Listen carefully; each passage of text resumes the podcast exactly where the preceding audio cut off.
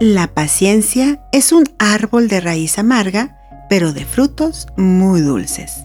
Proverbio persa. Estás escuchando Aire, el mundo de Gaby, episodio 64.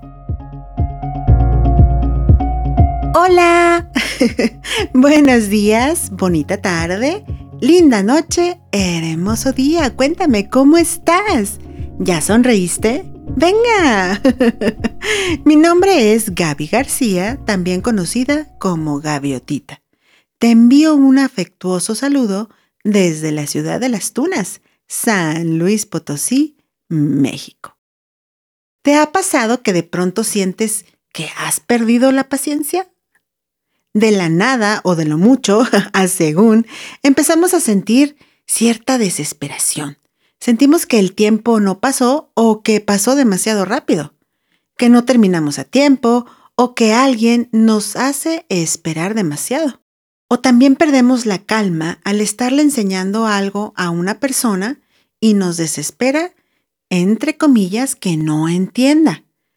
Nos invade de pronto esa sensación de ya, ya no puedo más. La paciencia es, de acuerdo al diccionario, la capacidad de sufrir y tolerar desgracias y adversidades o cosas molestas u ofensivas con fortaleza, sin quejarse ni rebelarse. Calma o tranquilidad para esperar. Pero lo cierto es que paciencia nos falta y mucha me incluyo es que no es tan fácil. Hay personas que como que por naturaleza son pacientes, ¿no? Saben guardar la calma, pero habemos otras que tenemos que hacer grandes hazañas y esfuerzos, por llamarlas de esa forma, para lograr estar tranquilos y no caer en la desesperación. Una de las cosas que se va desarrollando de mejor manera con los años es justamente eso, la paciencia. Cuando estamos en la etapa de ser niños o adolescentes, jóvenes, no entendemos que las cosas hay que tomarlas con calma, hay que relajarse, hay que dejar que las cosas fluyan. Impacientarse no nos llevará a ningún resultado bueno y lo digo porque lo sé muy bien. Ser paciente está relacionado con la no impulsividad. O sea, aquella persona que no reacciona de forma rápida y que hace una pausa pues para digerir las respuestas, para pensarlas. Esa persona espera, analiza y ya después reacciona. En términos generales, la paciencia es la capacidad humana de soportar o tolerar situaciones molestas, pesadas o irritantes. Pero ¿por qué nos cuesta tanto ser pacientes? Ya sea el trabajo, la rutina, las personas, el estado del tiempo, la frustración, o sea, el estrés, son las principales variables para que de la nada digamos, ya perdí la paciencia, pero hey, hay que encontrarla. Esa capacidad de espera la vamos desarrollando con el tiempo sin querer, hemos aprendido que esperar nos dará como resultado obtener aquello que andamos buscando. Aunque no todos los niños lo entendieron. Porque, ah, cómo me ha tocado ver chiquillos haciendo tremendo berrinche en el súper. Que si se fue el papá, que si no le compraron un juguete, que si no le dieron el jugo, mil cosas hacen un buen de berrinche capacidad de espera, tranquilidad. Pero, o sea, hoy en día la vida va a toda máquina, dijera por ahí el título de una película mexicana, ¿no? Con Pedro Infante, por si se preguntaban. y todo eso gracias a las redes sociales. Todo es de ya y es efímero. Así es como hemos estado viviendo desde hace algunos años. Ese acelere ha ocasionado que seamos bastante impacientes. ¿No me crees? Aquí un ejemplo. Hablando de series de televisión, en años pasados, estábamos acostumbrados a ver un capítulo cada semana. O sea, la, la televisora, quien emitiera el programa, era la que decía cada cuándo vas a ver este programa, este episodio.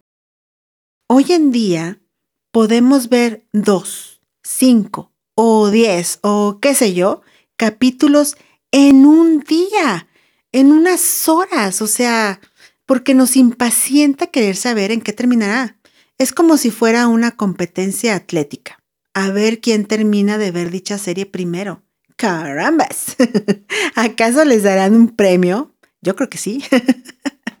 Ahora bien, sabemos qué es no tener paciencia y por qué conforme avanzamos en el tiempo de este timeline llamado vida, la perdemos.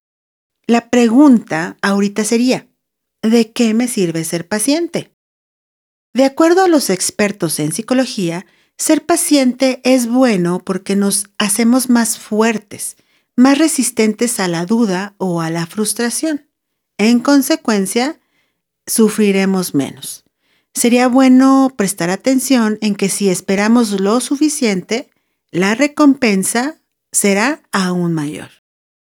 Es bueno desarrollar el autocontrol y la capacidad de espera con una expectativa ajustada y no idealizada o excesiva para no frustrarnos. Un ejemplo de esto puede ser que las frutas, estas tienen un tiempo de maduración.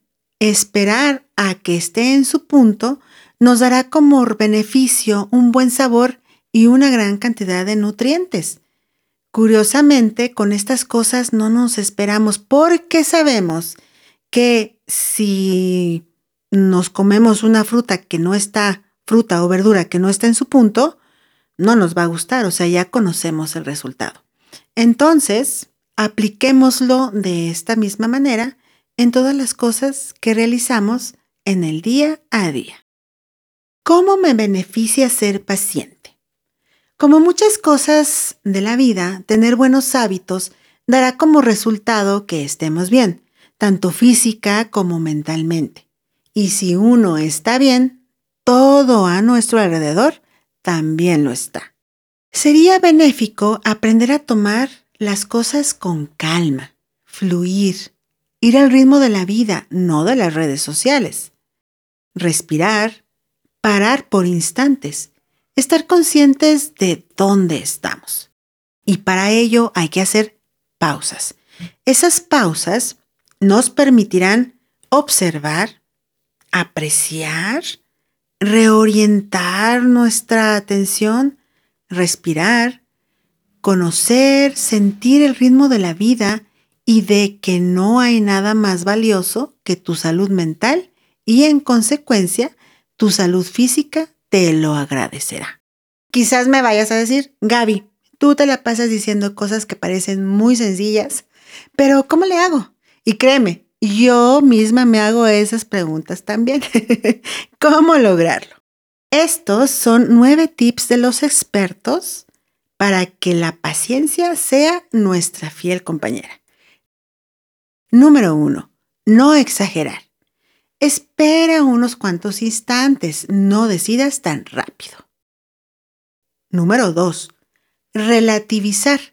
Introducir en la consideración de un asunto aspectos que atenúan su importancia, o sea, darle a las cosas la importancia que en verdad tienen, ni más ni menos.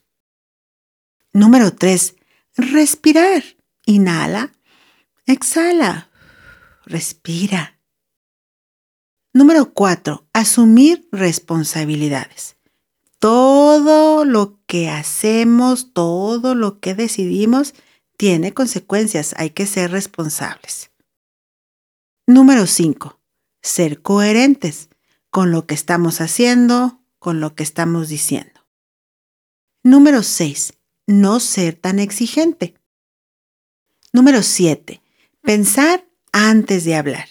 Incluso podrías escribir primero en una hoja antes de decir cosas que después al recordarlo digas. Yo no quería decir eso. Número 8. Aprender a vivir en el presente. Ni el ayer regresará, y ni sabemos qué nos depara el mañana. Y número nueve, diferenciar lo que depende de nosotros. Dice un amigo muy querido, ¿tienes solución? No te preocupes. ¿No tienes solución? No te preocupes. O sea, si no depende de nosotros, entonces habrá que esperar. Como dicen, hay que darle tiempo al tiempo. La vida sí, es muy acelerada. Quizá hoy sea el último día presente. Aún así, es recomendable tomarse las cosas con calma. Nos dará una mejor satisfacción. Cometeremos menos errores al no estar tan impacientes. Todo está en uno, porque también influyen tus pensamientos. Así que relájate pero no te quedes dormido, ¿eh? Tampoco. Las cosas no se van, tus habilidades ahí están. Solo hay que ser constantes, persistentes, no claudicar, paso a pasito. Y cuando menos acuerdes, ya habrás alcanzado aquello que creías no sucedería y que te parecía eterno. Un día a la vez. Mañana, mañana será otro día y que hoy tú tengas el mejor día de tu vida. Sonríele a la vida y también a esa persona que ilumina tu mundo y rodéate de todo aquello que te hace sentir bien y te impulsa a estar mejor. Nos escuchamos pronto. Pásala bonito. Bye bye.